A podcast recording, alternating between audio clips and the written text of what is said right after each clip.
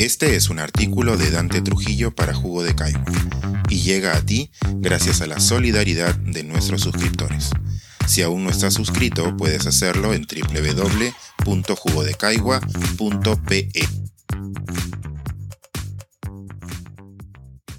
A llorar al río. Un episodio más de inhumanidad en una región que ya está harta. Una idea absurda me persigue. Jamás el universo producirá otro Daniel. Siempre vendrá quien me diga que nos queda la memoria, que nuestro hijo vive de una manera distinta dentro de nosotros, que nos consolemos con los recuerdos felices, que dejó una obra. Pero la verdadera vida es física, y lo que la muerte se lleva es un cuerpo y un rostro irrepetibles, el alma que es el cuerpo. Lo anterior es un pasaje de Lo que no tiene nombre, la novela Memoria que escribió la colombiana Piedad Bonet tras perder a su hijo menor. Después de casi una década padeciendo el infierno cotidiano de una enfermedad mental, Daniel, entonces de 28 años, fue impelido por ésta a romperlo todo lanzándose desde una ventana, muy lejos de casa, dejando tras la caída una mancha de rabia, compasión, alivio y a la vez muchísimas preguntas entre quienes lo amaron. El libro es una inmersión valiente en ese dolor tan incomprensible para los demás, tan difícil de mirar de frente, ya no decir de mensurar. ¿Existirá acaso algo peor que la muerte de un hijo? Sospecho que no. Que no hay nada más desgarrador ni antinatural. Como sabemos bien, se trata de una experiencia que, a diferencia de perder a la pareja o a los padres, ni siquiera le hemos puesto nombre. Porque se trata de un miedo tan grande que evitamos mentarlo, como temiendo que al hacerlo convocásemos a la oscura. Así que lo negamos, lo volvemos tabú. De ahí el título de la obra de Bonet. Esta semana he prestado mucha atención a los testimonios de los padres y madres de los muchachos que murieron ahogados y magullados tratando de cruzar el río Ilave en Puno. El hombre abrazando el cadáver de su hijo empapado y tendido sobre una camilla. La señora que grita reclamando justicia hasta que se le quiebra la voz. Las escenas durante esos velorios masivos. En cada ocasión sentía cómo se me cerraba la garganta tras una bola de baba amarga sus hijos, sus irrepetibles y únicos muchachos, se habían hundido frente a sus ojos. Sus nombres son, eran, Franz Canaza Kawaya, Alex Quispe Serrano, Elvis Pariquizo, Elías Lupaca Inquilla, Percy Castillo Pongo y Carlos Quispe Montalico. Los seis tenían entre 20 y 22 años, la edad de mi hijo mayor.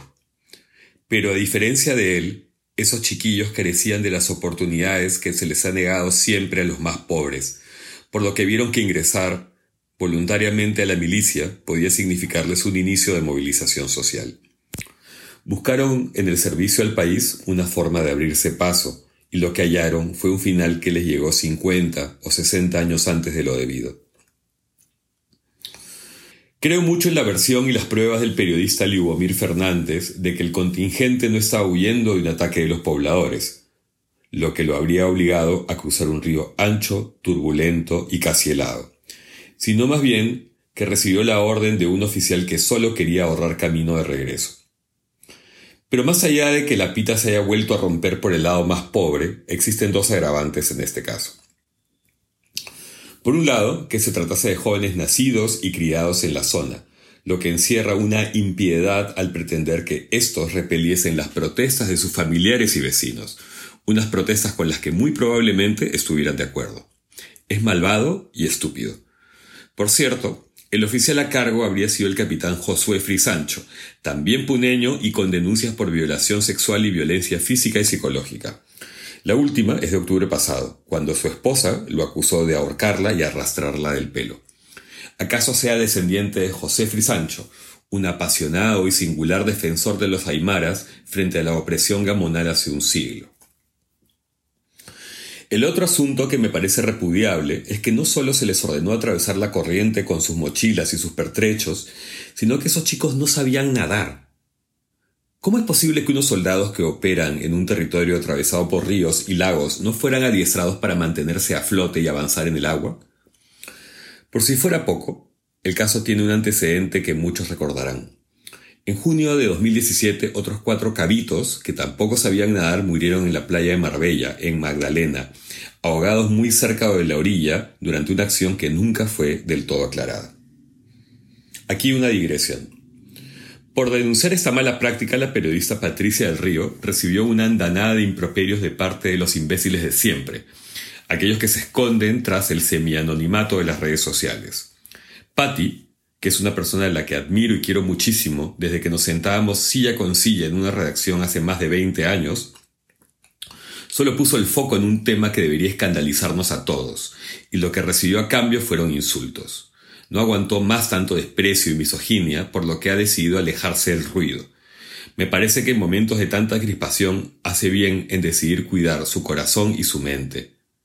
Pero su ausencia será de lamentar, como todo triunfo de la sinrazón. La muerte sin justificación de estos seis chicos que habían sido antes obligados a atacar a su gente ha merecido el repudio de una región que no puede más de harta. Es el último episodio de una serie de eventos torpes, violentos y racistas contra los puneños. Las protestas no van a parar, la violencia solo seguirá escalando. Y mientras tanto, a la vez que arda todo, que se desangre las ciudades y los caseríos, se incendien esos campos amarillos, se muerdan los hombres y las bestias bajo un cielo de níquel infinito, en seis casas faltarán las risas y el sudor, las manos, las voces, la presencia de seis vidas arrancadas de las vidas de sus padres y sus hermanos y cuantos los quisieron bien. Toda rebelión más allá de ese dolor no tiene nombre. Ha llegado el fin de seis mundos. Pensar, escribir, editar, grabar, coordinar, publicar y promover este y todos nuestros artículos en este podcast cuesta y nosotros los entregamos sin cobrar. Contribuye en www.jugodecaigua.pe barra suscríbete y de paso espía como suscriptor nuestras reuniones editoriales.